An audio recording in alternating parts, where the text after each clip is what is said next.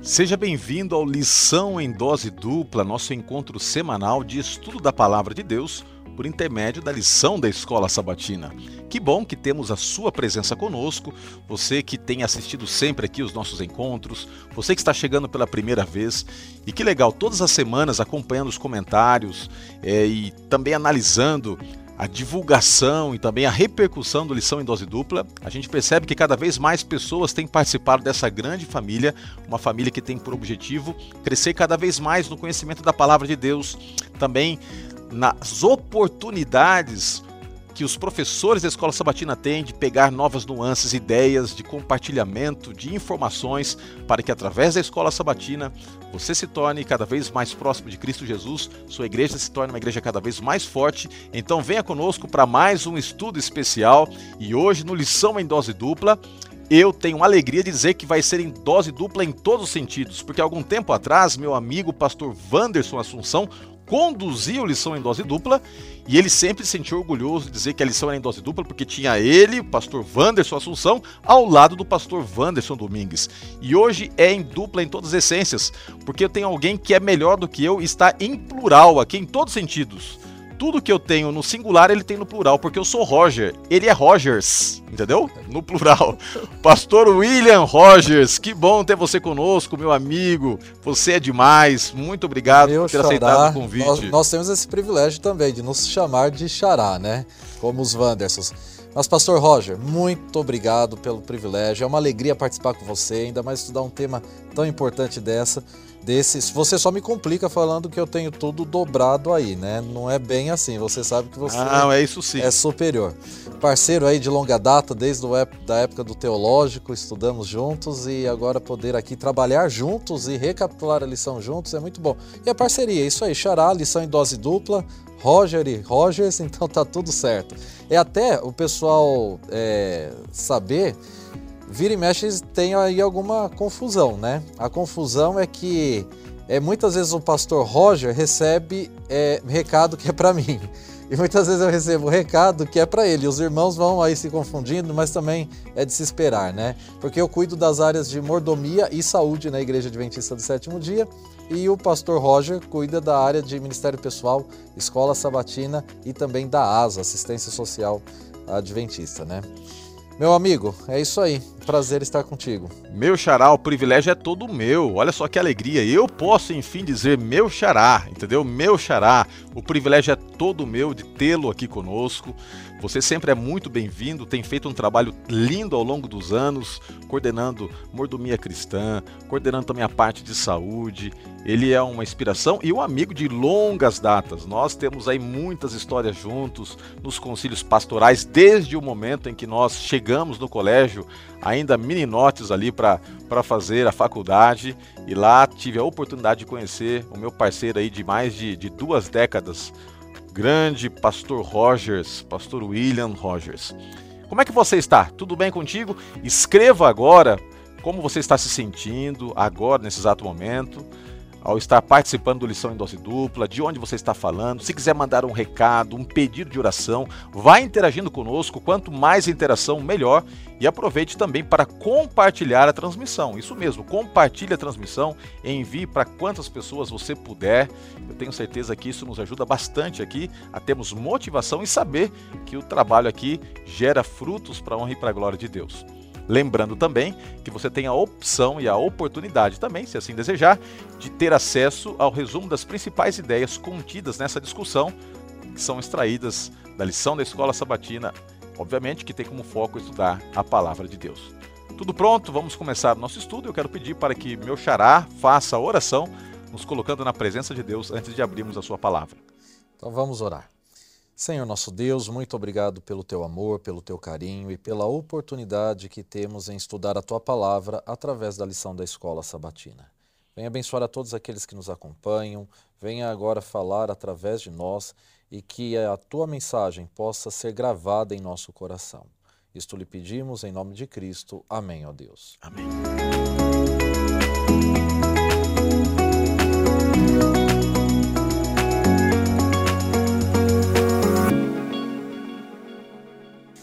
O título da lição é um título muito interessante e sugestivo, Vendo a Face do Ourives. Você sabe que o ourives é aquele que trabalha com ouro, e o ouro não é naturalmente esta pedra bonita que nós temos né, na aliança e que você pode presenciar em outras joias e, e, e vasos decorativos. Outro dia estava vendo que tem ouro, tem gente que coloca ouro como azulejo do banheiro. Dá para acreditar? Como tem gente rica. Estava assistindo uma reportagem, eu fiquei impressionado. Uma pessoa que no seu banheiro usou vários elementos ali, todos de ouro, 18 quilates, maciço, né? E todo o banheiro é revestido de ouro. Eu fiquei pensando, olha, não aguentou esperar o céu, quer fazer aqui na terra já um pouquinho daquilo que a gente sabe que nos aguarda na eternidade. Agora, o ouro para se transformar neste metal reluzente, que impacta, que, que realmente é bonito, ele não vem assim facilmente. O ourives precisa pegar a pedra no estado bruto e colocando-a no crisol, sob alta temperatura, acontece a purificação. E a lição aqui nos traz um fato interessante, que o ourives sabe que o ouro está pronto quando ele pode ver no ouro a sua face refletida. É lógico que Deus, ao nos colocar nesse mundo, sabe é, que desde que o pecado surgiu, o caráter que ele tinha idealizado para cada um de nós tem sido deformado pelo pecado. Mas o propósito, o plano dele é restaurar em nós o seu caráter, a sua imagem. E eu quero convidar meu amigo pastor William Rogers, então, para que leia o texto principal que se encontra na segunda carta de Coríntios, capítulo 3, verso 18. Se você tem sua Bíblia, pode acompanhar também.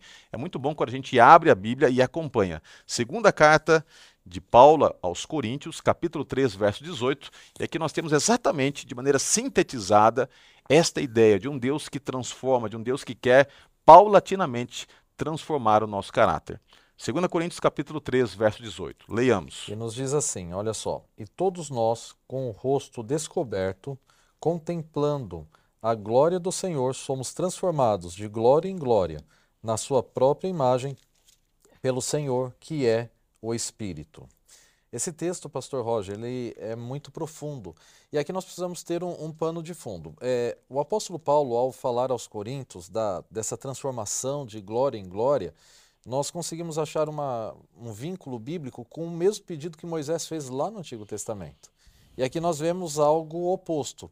É, lá em Êxodo, no capítulo 33, quando é, Moisés pede para ver a glória de Deus, ver a face, o texto bíblico diz que Deus disse: Olha, você não tem condições de ver a minha face, né? porque aquele que vê não tem como sobreviver, mas você verá a minha glória, que é a minha bondade. E diz, o texto bíblico diz que Moisés foi colocado na rocha e a mão do Senhor sobre ele para que não visse a face do Senhor e não morresse. Agora o apóstolo Paulo ele traz o oposto disso. Nós temos condições de ver a face do Senhor e não só ver a face do Senhor, mas também de é, crescermos espiritualmente, nos desenvolvermos espiritualmente para então é, que o nosso caráter venha a ser aperfeiçoado. Como que isso acontece? Nós precisamos entender que a vida cristã é, vamos entender primeiramente todo o contexto e que a lição dessa semana também fala, que é o grande conflito entre o bem e o mal. Nós vamos tratar isso na lição, mas para entender o texto rapidamente, é, essa introdução, o verso que é para a semana toda, nós vivemos em um grande conflito entre o bem e o mal. Fomos criados à imagem e semelhança de Deus, mas essa imagem foi desfigurada. Para que essa imagem fosse agora restaurada, nós precisamos da salvação em Cristo Jesus. É por conta dos méritos de Cristo Jesus que nós conseguimos enxergar a Deus. É por conta dos méritos de Cristo Jesus que nós enxergamos Deus na pessoa de Cristo Jesus, aquele que veio para revelar o Pai. Isso é muito é, importante. E essa transformação de glória em glória, a, a glória do Senhor se manifesta na relação com Ele. Como Moisés é, na relação com Deus, conversando com Deus, ao receber as tábuas da lei, ele pediu para que visse a glória do Senhor. Da mesma forma, em nosso desenvolvimento espiritual, ele acontece quando nós temos uma intimidade com Deus e, através da intimidade com Deus, essa experiência vai nos transformando, moldando a nossa vida, moldando o nosso caráter. É onde a glória do Senhor se revela em Cristo Jesus através das nossas experiências. Olha, em cima do que você está falando, pastor, eu quero aproveitar e ler uma citação aqui do Espírito de Profecia. em que Ellen White, no livro Desejado de Todas as Nações, na página 540, diz o seguinte: A própria imagem de Deus tem de ser reproduzida na humanidade. A honra de Deus, a honra de Cristo, acha-se envolvida no aperfeiçoamento do caráter do seu povo. Eu vou usar uma ilustração para que de alguma forma a gente possa extrair a essência do que foi aqui apresentado neste pensamento. Eu não sei se você gosta de esporte ou não, mas é interessante que quando você está vendo ali, de repente, uma partida de futebol e você olha para aquela torcida pulsante, as pessoas pulando, gritando, eufóricas, o sentimento carregado pela torcida é como se ela estivesse jogando aquela partida, como se ela estivesse enfrentando aquela batalha ali esportiva, vendo-se representada por aqueles que estão lá atuando. Então, quando alguém está gritando ali o nome do seu time e olha para o jogador, é como se o jogador fosse uma extensão dele, o estivesse representando. Por isso que a vitória do time é a vitória da torcida. A derrota do time é a derrota da torcida. Traçando um paralelo para os tempos bíblicos, nós víamos muito isto nas batalhas. O soldado não ia lutar a sua peleja, ele lutava pelo povo, em nome do povo, e a vitória dele era a vitória do povo, e a sua derrota também era a humilhação do povo. De alguma forma, nesse grande conflito entre Cristo e Satanás, nós somos colocados para representar o nome de Deus. E aqui, diante do pensamento que nós lemos, conforme Deus vai lapidando o nosso caráter, conforme diante das dificuldades, das lutas e deste grande contexto de guerra entre o bem e o mal enfrentado por mim e por você, ao nos colocarmos do lado de Deus, o nome do Senhor é vindicado através da nossa vida. Olha que coisa linda. Deus tem o seu nome, a sua glória vindicada por intermédio de alguém como você e eu, nós, simples pecadores, ao nos colocarmos do lado dele e mesmo sofrendo, mesmo passando por provações, mesmo sendo lapidados em meio ao fogo, e purificados, ao nos colocarmos firmes do lado dele, a nossa vida glorifica o nome de Deus. Que privilégio, você já parou para pensar? Entender que a sua vida, de alguma forma, se transforma num, num motivo de honrar o nome de Deus, Deus se sente representado por você. Eu acho que isso é impactante, né? Eu estava ponderando sobre isso, pastor William, e eu fiquei aqui pensando, que coisa impressionante. As minhas derrotas desonra o nome de Deus. Sem dúvida. Mas as minhas vitórias, especialmente quando o meu caráter está sendo lapidado, isso glorifica o nome de Deus. Eu fico imaginando o universo olhando para a minha vida. E o apóstolo Paulo ele faz esse apelo quando ele diz o seguinte: sede meus imitadores, como eu também sou de Cristo. Então, é, é exatamente o, o, caráter transformado é esse processo de restauração. Nós estamos no processo é, de restauração da imagem e semelhança de Deus, desfigurado pelo pecado, como você já falou. E Cristo Jesus venceu. E, e pegando seu paralelo, pastor Roger, a vitória de Cristo é a nossa vitória, e é isso que nós precisamos entender. É lógico que não da mesma forma, porque Cristo Jesus ele foi plenamente homem, plenamente Deus, e nós temos as nossas experiências, e é nas nossas experiências como seres humanos caídos que é, passamos pelo crisol, e é exatamente passando pelo crisol, é exatamente passando pelo fogo em que o nosso caráter vai sendo purificado e essa purificação do caráter, ela honra o nome de Cristo. Né? Isso é muito importante. É, e, e, é isso que o cristianismo é. Cristianismo é muito mais do que uma placa de igreja, cristianismo é muito mais do que é, um time ou um grupo de pessoas. Cristianismo é viver aquilo que Deus pediu para que nós vivêssemos, esse processo de restauração. Lógico que com dinâmicas diferentes, as pessoas são diferentes.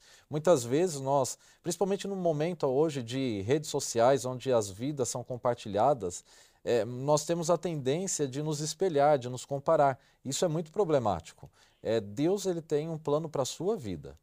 E, e Deus ele se revela na vida de cada um de nós com personalidades diferentes. O caráter é o mesmo, o caráter é cristão, mas esse caráter ele também é revestido de personalidades. Da mesma forma que Pedro representava Cristo Jesus, João também representava a Cristo Jesus. Cada um na sua experiência, e é por isso que o texto bíblico diz de glória em glória, a cada experiência nós vamos nos purificando mais, a cada experiência nós vamos nos aproximando mais de Deus. É lógico que existem experiências mais doloridas, mas é, todas as experiências elas têm como objetivo restaurar essa imagem, estarmos representando a Cristo Jesus. Que legal, espero que você esteja gostando do nosso estudo aqui da lição, que você possa estar compartilhando. Aproveite para compartilhar a transmissão se você não compartilhou. E nós vamos avançar um pouquinho mais, lembrando você que é professor da Escola Sabatina, que os conceitos, as ideias que estão sendo dadas aqui, você pode anotar e você pode depois, no final, ter acesso a, a, ao resumo, à essência, e no final também vou apresentar quatro aplicações bem práticas que você pode ter aí na, na sua vida, tá bom? Ou para você também compartilhar com as pessoas na igreja ou aquelas que te cercam que têm estudado a Bíblia contigo. Vamos lá. É, tem um outro ponto importante. Além de Deus, através das provações, estar lapidando o nosso caráter, Deus quer que nós não desanimemos, que nós continuemos com fé caminhando ao seu lado, mas isto nem sempre é uma tarefa fácil, porque caminhar com Deus em meio às provações demanda fé, demanda confiança.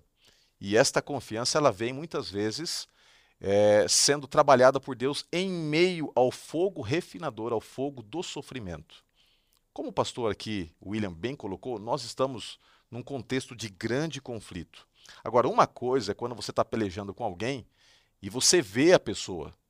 Então, vamos supor que você está num ringue para lutar com alguém e você está olhando para o oponente. Você pode, diante das reações, diante das atitudes, reagir, se posicionar, precaver, saber a hora de atacar, porque você está vendo. Vamos supor que você está sendo assaltado por alguém, você está acompanhando as ações do assaltante. E quando a sua luta e quando a sua batalha é com alguém que você não vê? E quando os teus inimigos são é, impossíveis de serem visualizados fisicamente? A nossa luta é uma luta espiritual. Paulo trabalha isso no livro de Efésios, capítulo 6. A nossa luta não é contra a carne e o sangue. As coisas que nos cercam, as coisas que nos apertam na vida, muitas vezes vêm de forma disfarçada. Às vezes você pensa que o teu patrão é, é, é o problema, mas não é. Há uma força espiritual agindo nele. Demônios, quem sabe, agindo nele. É, às vezes o teu problema é com alguém da família, e de repente você acha que a pessoa, mas não. Quem sabe essa pessoa está sendo apenas um instrumento nas mãos de Satanás para te atormentar, para te destruir.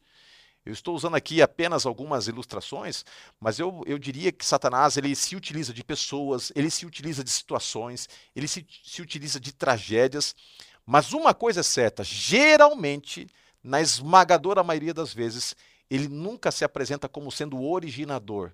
Sempre ele vai se esconder atrás de pessoas, atrás de circunstâncias. Por isso que a nossa luta muitas vezes se dá no campo da invisibilidade. Você não vê o inimigo, embora você sinta ele agindo, ele tentando te esmagar, tentando te destruir.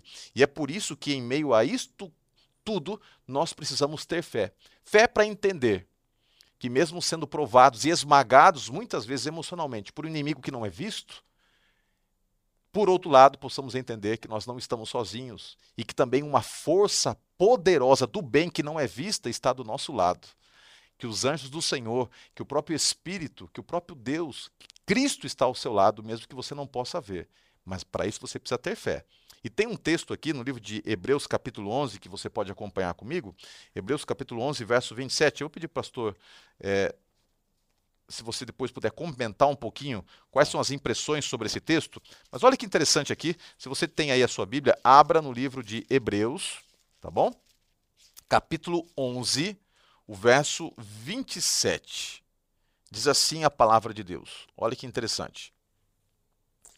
Pela fé, ele abandonou o Egito, não ficando amedrontado com a cólera do rei. Antes, permaneceu firme como quem vê, aquele que é invisível. Ou seja, a fé, né, aqui no caso de Moisés, que é expressada no texto bíblico, ela era consolidada em coisas invisíveis. E Paulo trabalha muito esse conceito do invisível, né? Por que, que isso é importante? É exatamente por conta das decisões. É, todo desenvolvimento, como nós estamos trabalhando é, o assunto da lição, que é vendo a face é, do ourives, e, e, esse ver a face de, do ourives, no caso, vendo a face de Deus, é, re, é, requer transformação. toda transformação depende de decisão. E essas decisões, elas são feitas é, de forma externa, ou seja, a ação de Deus em nós ela provém do alto, ela provém. Não existe nada de bom no ser humano. O apóstolo Paulo diz isso, né? A lição trata desse tema claramente. Não existe nada de bom no ser humano. Não existe um único justo sequer. Então, mesmo a decisão, as decisões corretas é, em que nós tomamos, é, provém de Deus. Tudo isso para nós entendermos que, pela fé, Moisés deixou o Egito. Quantas vezes você já tomou decisões que ninguém entende? Quantas vezes você já tomou uma decisão que os seus pais não entendem, é, o seu esposo, a sua esposa não entende, os filhos não entendem? É, quantas vezes você tomou uma decisão que foi chamado de loucura? Mas as decisões tomadas por influência do Espírito Santo é exatamente uma resposta de fé, aquilo que nós ainda não vemos, mas vemos com o olhar da fé. Sabemos que Deus está agindo em nós, através de nós, para nos levar a um, um objetivo, a um fim proveitoso. E é nessa batalha que nós vivemos, nós temos uma jornada, desafios, lutas diárias. E é por isso que, pela fé, nós tomamos a decisão de fazer aquilo que é correto. É, pela fé, tomamos a decisão de fazer a vontade de Deus. E ao tomar a decisão de fazer a vontade de Deus, é que enfrentamos as lutas e provações, enfrentamos os crisóis, porque tomamos a decisão de seguir o caminho de Deus. E o próprio Jesus disse que a porta é estreita. Ou seja, a decisão ela tem que ser forte, ela tem que ser consciente. Não é uma decisão onde você vai com a maioria, não é uma decisão simples. É uma decisão literalmente em que envolve convicção de que Deus está no controle da sua vida. Envolve convicção. Eu gosto, pastor Roger, é, de um pensamento que fala sobre é, chamado, ministério. Diz que a força do ministério está na certeza do chamado de Cristo. Ou seja, a minha transformação ela só vai acontecer é, se eu estiver observando a face de Cristo e entender que Ele tem um plano para a minha vida e que eu estou aceitando Ele guiar. Que foi o que aconteceu com Moisés e com Jó também. Se Jó não tivesse a plena convicção de que Deus ainda estava com ele e cuidando dele, mesmo quando ele não tinha respostas, ele não tinha enfrentado tudo o que ele enfrentou. Ele não resistiria. Conseguir resistir os crisóis, conseguir resistir às provações, passar pelo crescimento, tudo isso é a convicção de que não estamos sós, mas Deus está conosco nessa jornada. O que eu acho interessante na vida de Jó é o fato de que ele sofria sem saber o porquê estava sofrendo. Quando você acompanha o capítulo 1 de Jó e o capítulo 2, eu até faço aqui questão de ler o texto bíblico para que você entenda o porquê que eu estou mencionando isso. Olha que interessante, quando você vai lá para a Bíblia, no livro de Jó, no capítulo 1 e no capítulo 2, nós encontramos uma coisa muito interessante. Olha só o que diz assim, verso 6. Num dia em que os filhos de Deus vieram apresentar-se perante o Senhor, veio também Satanás entre eles. Verso 7. Então perguntou o Senhor a Satanás: De onde vens? Satanás respondeu ao Senhor e disse: De rodear a terra e passear por ela. Perguntou-lhe ainda o Senhor a Satanás: Observaste o meu servo Jó? Esta cena se repete pelo menos duas vezes, no capítulo 1 e no capítulo 2. Em algum momento do passado, depois de ter sido expulso e estar na terra, Satanás se atreve, sai da terra e vai num contexto de uma reunião celestial em que Deus ali está reunido com os seus filhos, outros seres criados, não caídos, e Satanás aparece como um intruso. E quando ele é ali identificado, ele é interpelado por Deus. É como se Deus estivesse dizendo, em outras palavras, parafraseando o texto, assim: Satanás, por que, que você está aqui? Aqui não é o seu lugar. Aqui é o lugar dos meus filhos, dos representantes dos mundos criados. Por que, que você está fazendo aqui? E Satanás, de maneira orgulhosa e sarcástica, diz assim: Eu venho da terra. Lá eu passeio por todo aquele território, lá é minha casa tudo que está lá é meu. Eu sou representante da terra e eu deveria ter sido convocado para essa reunião. E Deus então disse: Satanás, você não deveria estar aqui, porque a terra é minha. E na terra eu tenho representantes, tenho filhos, como Jó. E aí começa a narrativa do livro, porque Satanás olha para Deus assim, é claro que ele te serve. Você cuida dele, você dá para ele dinheiro, você deu para ele uma família bonita, ele tem tudo que é conveniente para te servir. E Deus diz: Não, você não está entendendo, Satanás. Jó me serve porque me ama. Você pode tirar tudo dele e ele vai continuar do meu lado. Ah, é? Imagina Satanás olhando para Deus. Ah, é? Então deixa eu tirar tudo. Então Deus fala assim: sim, só não toca na vida dele. E aí, a partir deste momento, Jó começa a sofrer sem entender que a vida dele está vindicando o um nome de Deus, a glória de Deus e, acima de tudo, a autoridade que Deus tem sobre esse planeta. Jó não sabia de nada disso. E Jó termina o livro sem saber. Muito provavelmente ele nunca soube o porquê sofreu como sofreu, mas ele permaneceu firme. E é isto é que, que me impressiona, o fato de que ele, mesmo não entendendo, mesmo não compreendendo o que estava acontecendo, ele mantinha-se fiel a Deus. É lógico que às vezes as pessoas romanceiam demais. Houve momentos em que Jó chorou, houve momentos em que Jó gritou desesperadamente com Deus, ele tentou encontrar as respostas, e mesmo diante do silêncio, mesmo na ausência de respostas, ele continuou fiel a Deus. Me lembra, o pastor William deve se lembrar disso, o Xará talvez se lembra disso, mas o nosso primeiro ano ali, fazendo a faculdade de teologia, nós tivemos muitas mortes no colégio. E eu me lembro de uma, uma situação interessante. Eu cheguei ali, gostava de jogar bola, de interagir, brincar, e conheci um grande amigo lá no colégio.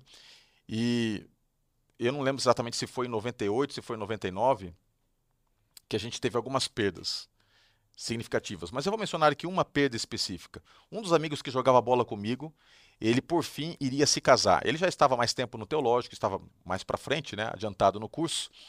E no dia do casamento, ele e a família então foram até o local em que haveria o casamento né, no civil, e quando eles estavam voltando, é, por algumas situações, estava havendo um reparo na pista.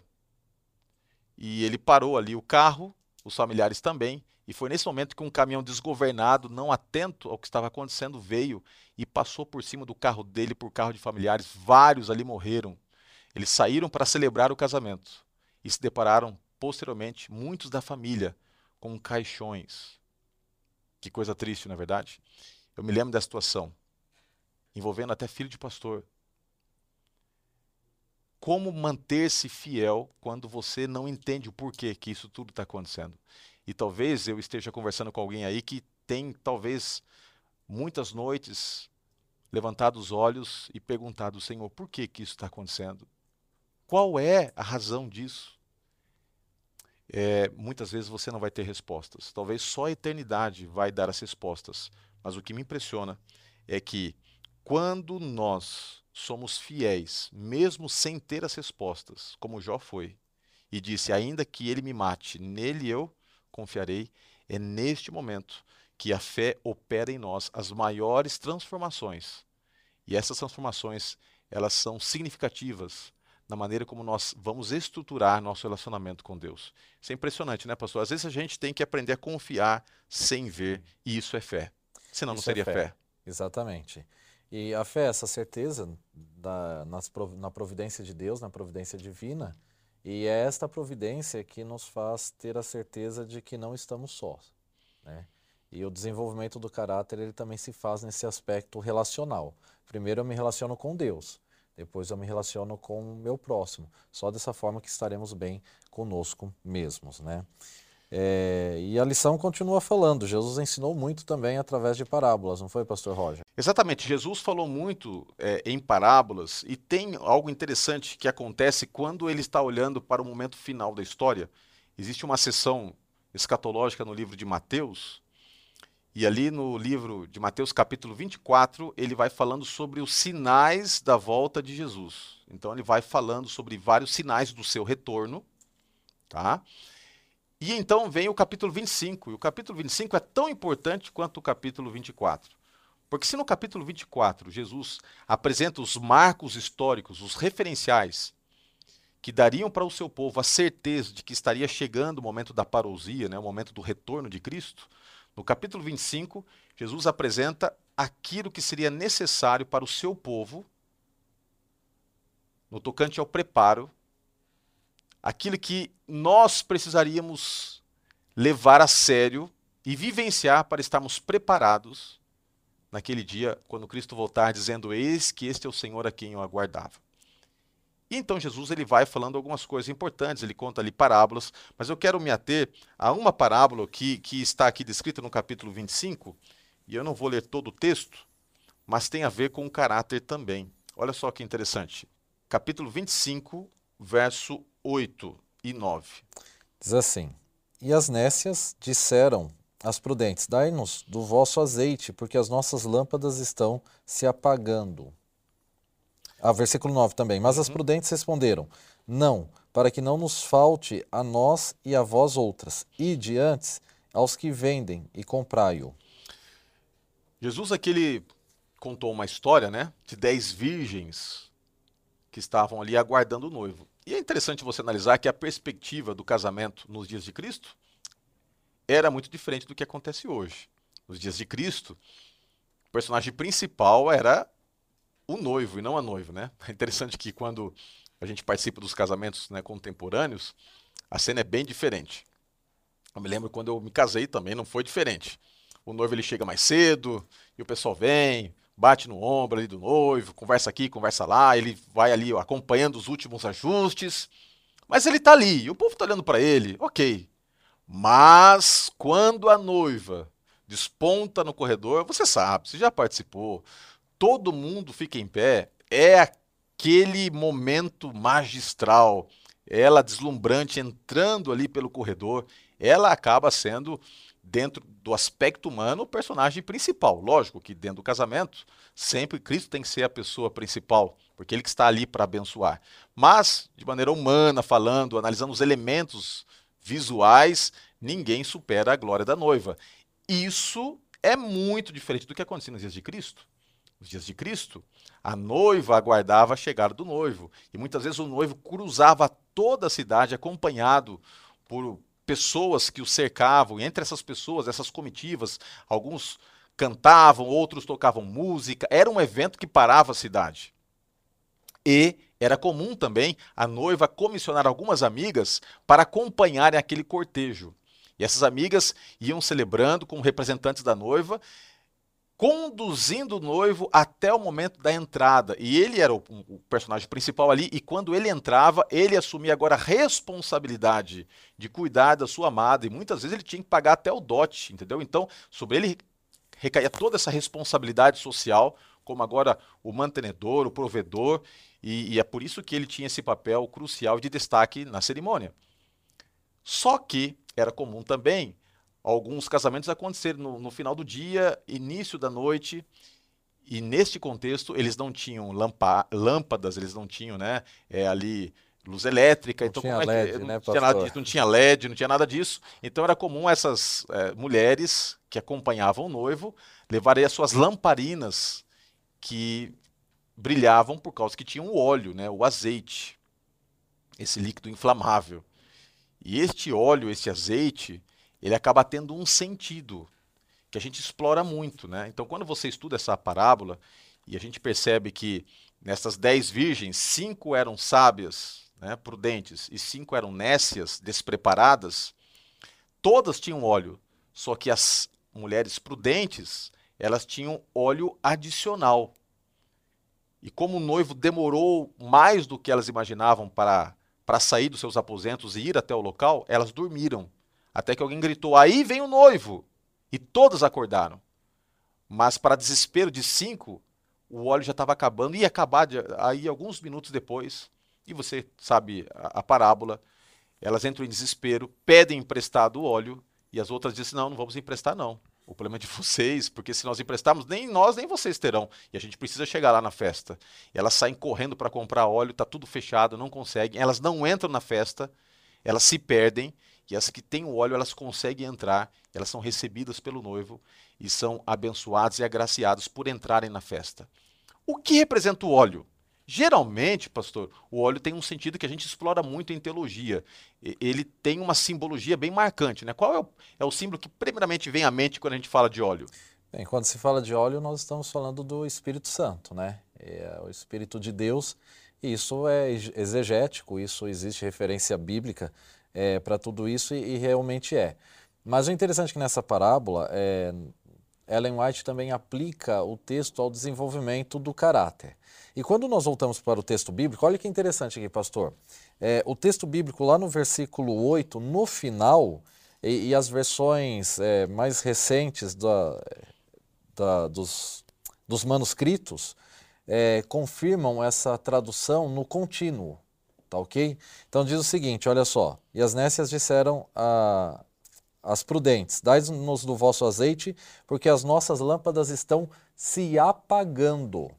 Ou seja, não haviam apagado ainda, estavam se apagando. E aqui está um grande crisol, aqui está um grande processo de desenvolvimento da fé. Porque pensa bem, é, estamos aguardando Jesus voltar, essa é a promessa. O apóstolo Pedro disse isso, alguns julgam demorado, e é exatamente essa aparente demora da volta de Cristo Jesus que tem levado muitos a terem o seu caráter, o seu, a sua fé provada, porque Jesus não está voltando. Vale me manter fiel ainda?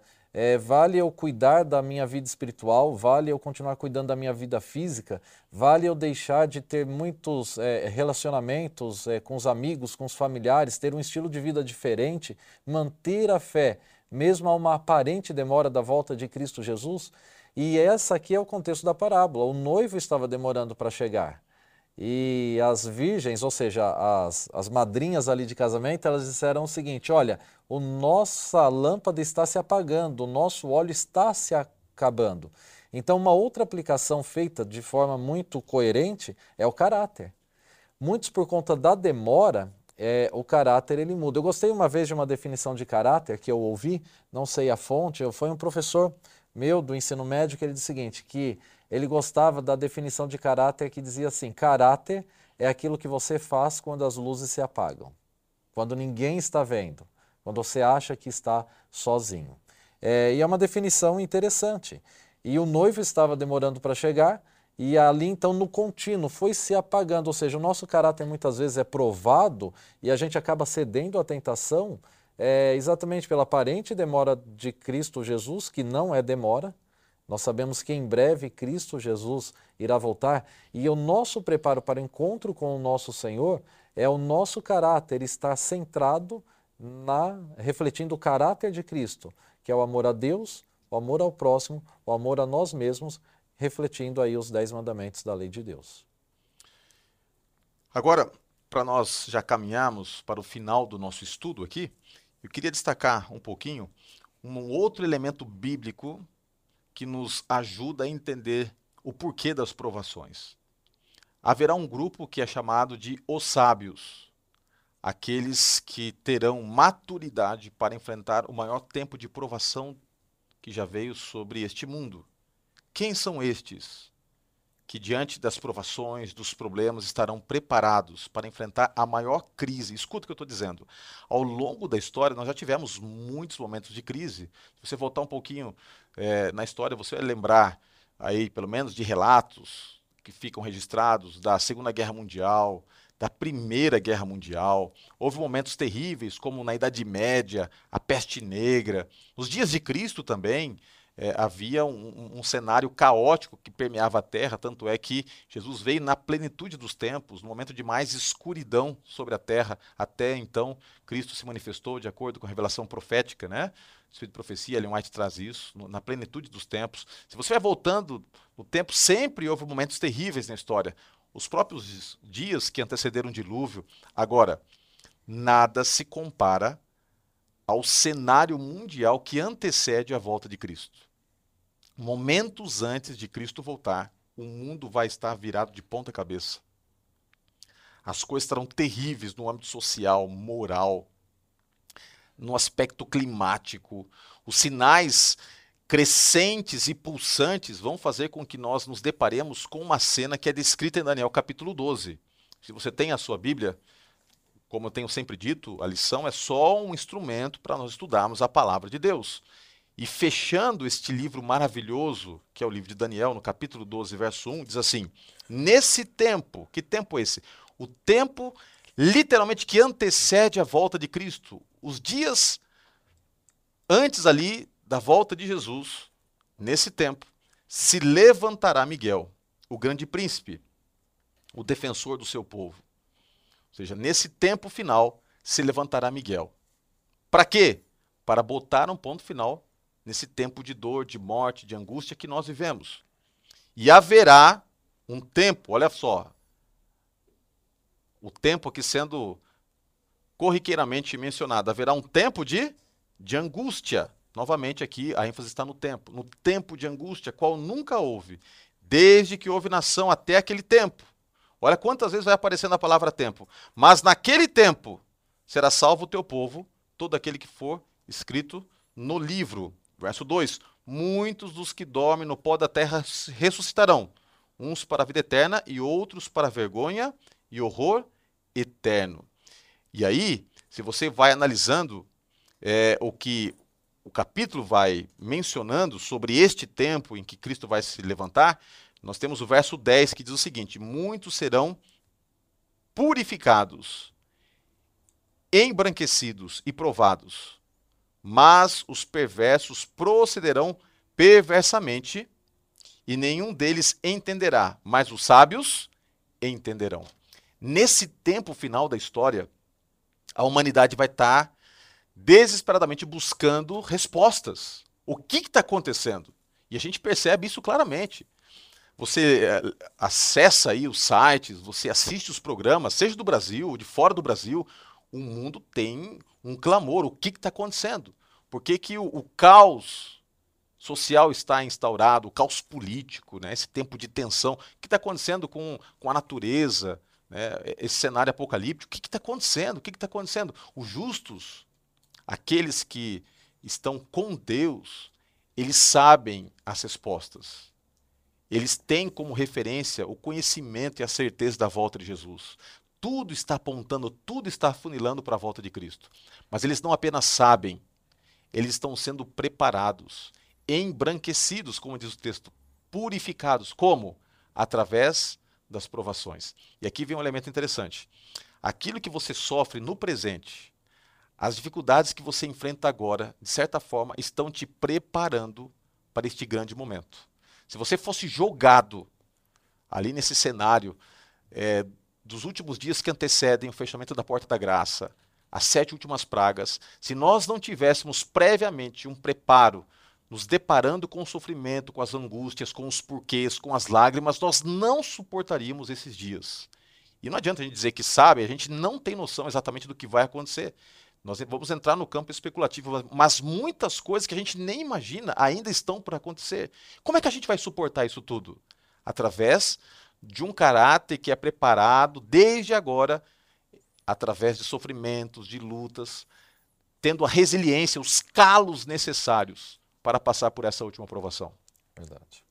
Então, eu acredito que o nosso grande desafio não é, pastor, é, passarmos a nossa vida cristã murmurando, reclamando, mas entendendo que isso faz parte do preparo. Faz parte do processo, como diriam né, muitos que nós ouvimos aí. E, e o desenvolvimento espiritual é exatamente isso. O desenvolvimento espiritual ele está relacionado com intimidade com Deus, com comunhão. Sem comunhão é impossível é, conhecer a Deus. Sem comunhão é impossível entender os planos de Deus. E é quando nós entendemos os planos de Deus que nós nos tornamos sábios. A palavra de Deus, a Provérbios diz claramente: o temor do Senhor é o princípio de toda sabedoria. Você quer se tornar sábio? Realmente vivemos tempos angustiosos e um tempo de maior angústia ainda virá. Passar por esse momento de angústia só será possível se a nossa fé estiver bem alicerçada é, em Cristo Jesus, que é o grande revelador de Deus. Deus é amor. Quando Moisés, lembrando novamente, né, Êxodo 33, quando Moisés pediu para ver a glória de Deus, Deus disse: Você não verá minha glória, você verá a minha bondade. Você quer entender a glória de Deus? É viver a bondade de Deus, mesmo em meio às tragédias de um mundo de um grande conflito, mesmo quando nós passamos por momentos de tragédias e tristezas. É, Salomão disse que é melhor estar na casa do luto do que na casa onde há festa. Por quê? Porque quando nós estamos num momento de alegria, é, a, a, nossa formatação, é, a, a, nossa estrutura mental, ela, por conta do prazer, ela desliga muitos, muitos elementos de reflexão. Mas é impossível refletir em Deus se nós não estivermos centrados de que mesmo em meio às lutas, mesmo em meio às dificuldades, nós temos um Deus que está nos guiando. Como já vimos na primeira lição desse trimestre, nós temos um pastor que nos guia e que ainda que andemos pelo vale da sombra da morte, que não faz parte do plano desse pastor, mas faz parte de um mundo de pecado, ainda assim nós não estamos sozinhos. E a sabedoria é entender exatamente isso. Sabedoria é entender de que em meio às grandes lutas, nós temos um grande vencedor que é Cristo Jesus e já venceu na cruz do Calvário. E é a vitória de Cristo que nos torna vencedor também. E é esta vitória que nós vivemos até o dia do retorno dele. É isso aí, obrigado, pastor William. Nós chegamos agora no último momento, a última parte desse estudo, e eu quero compartilhar com você agora algo muito importante. Nós entendemos que através de um processo que envolve dor e sofrimento, Deus vai lapidando o nosso caráter, o nosso caráter reflete a Cristo e nos prepara para a volta dele. Isso tudo nós vimos através do estudo. Mas daí pensamos assim: ok, mas enquanto ele não vem, enquanto esse dia não chega, Tá tudo certo porque nós estamos na igreja, na igreja todo mundo se ama, na igreja não tem problemas, na igreja ninguém fala mal um do outro, na igreja nós podemos sempre ser acolhidos, todas as nossas cidades, necessidades são supridas. Hashtag só que não, né? Porque na igreja, vivendo em comunidade, a gente se depara muitas vezes com o melhor do homem e o pior do homem também.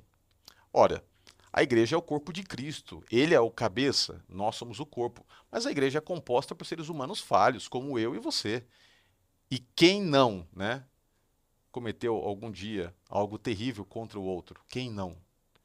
E é por isso que alguns, olhando para a igreja, pensam assim: eu, eu não quero ficar aguardando Jesus no meio deste bando de hipócritas que estão aí todos os sábados vestidos de maneira diferente, ou ao longo da semana participando dos cultos, dos eventos. Eu sei os podres da igreja e assim por diante. É verdade, você sempre que olhar para uma rosa, você pode enfatizar os espinhos ou pode enfatizar as pétalas. Infelizmente, tem muita coisa errada e ruim acontecendo entre os membros, entre os líderes, entre os pastores. Só que aí está a beleza da graça de Deus. Ele não chamou perfeitos. Ele chamou doentes que estão dispostos a serem curados coletivamente. E Paulo vai colocar em prática isto de maneira mais sistemática através da sua vida e apresentar no livro de Efésios a ideia que ele tinha sobre comunidade, sobre igreja. No capítulo 4 de Efésios, Paulo ele vai trabalhar esta ideia de que a igreja é o corpo de Cristo e que na igreja, em comunidade, na coletividade, que nós podemos ter a plena maturidade cristã, em que nós saímos do campo das convicções pessoais para as práticas. Uma coisa é o trancadinho em casa, só eu e Deus ali, falar de amor e dizer que amo. Outra coisa é manifestar coletivamente o amor, especialmente dar amor para aquele que me persegue, para aquele ancião que fala mal de mim, para aquela irmã que não caminha do meu lado e que vira e mexe, está me difamando, ou seja, quando nós estamos na coletividade, é que a gente sai do campo da teoria e entra no campo da prática. É por isso que a coletividade manifestada através da comunidade é que nos possibilita a ter uma transformação de caráter ainda mais impactante. Porque daí essa manifestação, ela é possibilita esta manifestação possibilita que seja visualizado pelos outros a imagem de Deus manifestada na minha vida. É verdade. E é esse pensamento que é lindo, né, meu xará? Porque nós realmente não somos uma ilha, fomos criados por Deus para o relacionamento. Por quê? Quando se fala de amor, se fala de interação e Deus é amor. E é pelo fato de ser Deus ser amor que jamais passou pela mente de Deus passar a eternidade sem a sua presença sem a sua vida. Foi por isso que ele te criou a sua imagem e semelhança, me criou a imagem e semelhança dele. É por isso que fomos resgatados por Cristo Jesus para este relacionamento. E, Pastor Roger, eu costumo dizer que é, viver em, em relacionamento, viver em comunidade, faz parte do plano de Deus. Isso começa na família. Só que nós não escolhemos a família que nós nascemos e nem sempre a família ela acaba tendo a estrutura necessária para esse crescimento espiritual. Nem todos professam da mesma fé, às vezes por conta de é, pensamentos diferentes, nós vamos ter muitas brigas, por mais que alguém não queira, desentendimento e, e conflitos. Nós sabemos que não é perfeito. A família é, nem sempre é ideal, ela acaba sendo real. É aí que vem a família em fé, e é por isso que nós nos chamamos de irmãos. Como você disse, que ela também não é perfeita, mas pelo menos ali todos têm o mesmo ideal. Às vezes na minha família de sangue, nem todos imaginam ou estão aguardando Jesus voltar. Mas na família de fé, ainda meio em todos os problemas, todos têm a mesma convicção, que em breve Cristo Jesus voltará nas nuvens dos céus. E você é o convidado para que juntos possamos aguardar Jesus. Que lindo, né? Você já fez um apelo bonito aí. Você é convidado a fazer parte dessa família e aguardar a volta de Cristo Jesus. E é vivendo no coletivo, isso mesmo, vivendo nesta amplitude de ter de se relacionar com pessoas que pensam diferente, que às vezes pode ter um, uma visão política diferente, pode ter uma visão de igreja diferente, em que você vai cedendo, ao mesmo tempo também impondo suas convicções com amor. E isto faz com que Paulo aqui mencione que cheguemos juntos à unidade da fé e do pleno conhecimento do Filho de Deus. O cristianismo, ele se desenvolve no coletivo. Nunca se esqueça disso. O cristianismo, ele se desenvolve e deixa suas marcas no coletivo também. Eu quero deixar contigo quatro lições que resumem tudo aquilo que nós conversamos. Primeira lição: o nosso caráter se desenvolve através dos sofrimentos. Anota aí. O nosso caráter se desenvolve através dos sofrimentos. E ao ser desenvolvido, obviamente, que é possível ver através de nós a face do ourives, a face de Deus. Segunda lição: nós honramos a Deus quando enfrentamos o sofrimento com fé. Você honra a Deus quando o universo olha para a sua vida e percebe que, mesmo diante das lutas, você permanece firme do lado do Senhor. Terceira lição importante que você pode trabalhar com os alunos da escola sabatina. As provações que enfrentamos agora servem de preparo para o tempo final. Ou seja, tudo que você sofre no presente está preparando você para este momento final da história, que é descrito no Apocalipse, e por fim, a quarta e última lição que eu queria deixar para vocês: viver o cristianismo em comunidade não é fácil, mas é essencial para a maturidade cristã. Quantas lições que a gente pode tirar através do estudo da palavra de Deus. E eu espero que você não apenas entenda esse assunto, mas que você viva intensamente com Deus em meio aos sofrimentos também e que através dos mesmos a sua vida e a minha vida seja burilada, transformada e que possamos aprender a confiar em Deus e enxergar a face de Deus de uma maneira diferente. Talvez os sofrimentos nos mostrem uma faceta de Deus que não seria conhecida de outra forma. Deus abençoe você e eu quero terminar esse estudo através de uma oração. Se você puder fechar os seus olhos, vamos conversar com o Senhor. Muito obrigado, ó Pai, porque através do estudo da lição tivemos a oportunidade de aprender muitas coisas importantes que fazem a diferença na nossa caminhada contigo. Eu sei que muitos diretores da Escola Sabatina estão participando, alunos, professores, e que através deste estudo, ó Pai, a gente possa mais do que apenas ter conhecimento teórico, possamos ter o teu espírito nos impulsionando, fazendo com que haja reflexão no nosso coração, para que coloquemos em prática. E se alguém está passando por sofrimento, está no crisol, se alguém está, quem sabe, assistindo essa transmissão com os olhos cheios de lágrimas, por lutas que tem enfrentado, mais do que o sofrimento, dê a esta pessoa também a transformação do caráter, que ela possa vindicar o seu nome e que a tua glória se manifeste sobre todos nós. Dá-nos a benção da tua presença sempre. Oramos em nome de Cristo Jesus. Amém. Muito obrigado pela sua presença conosco. Até o próximo encontro aqui no Lição em Dose Dupla.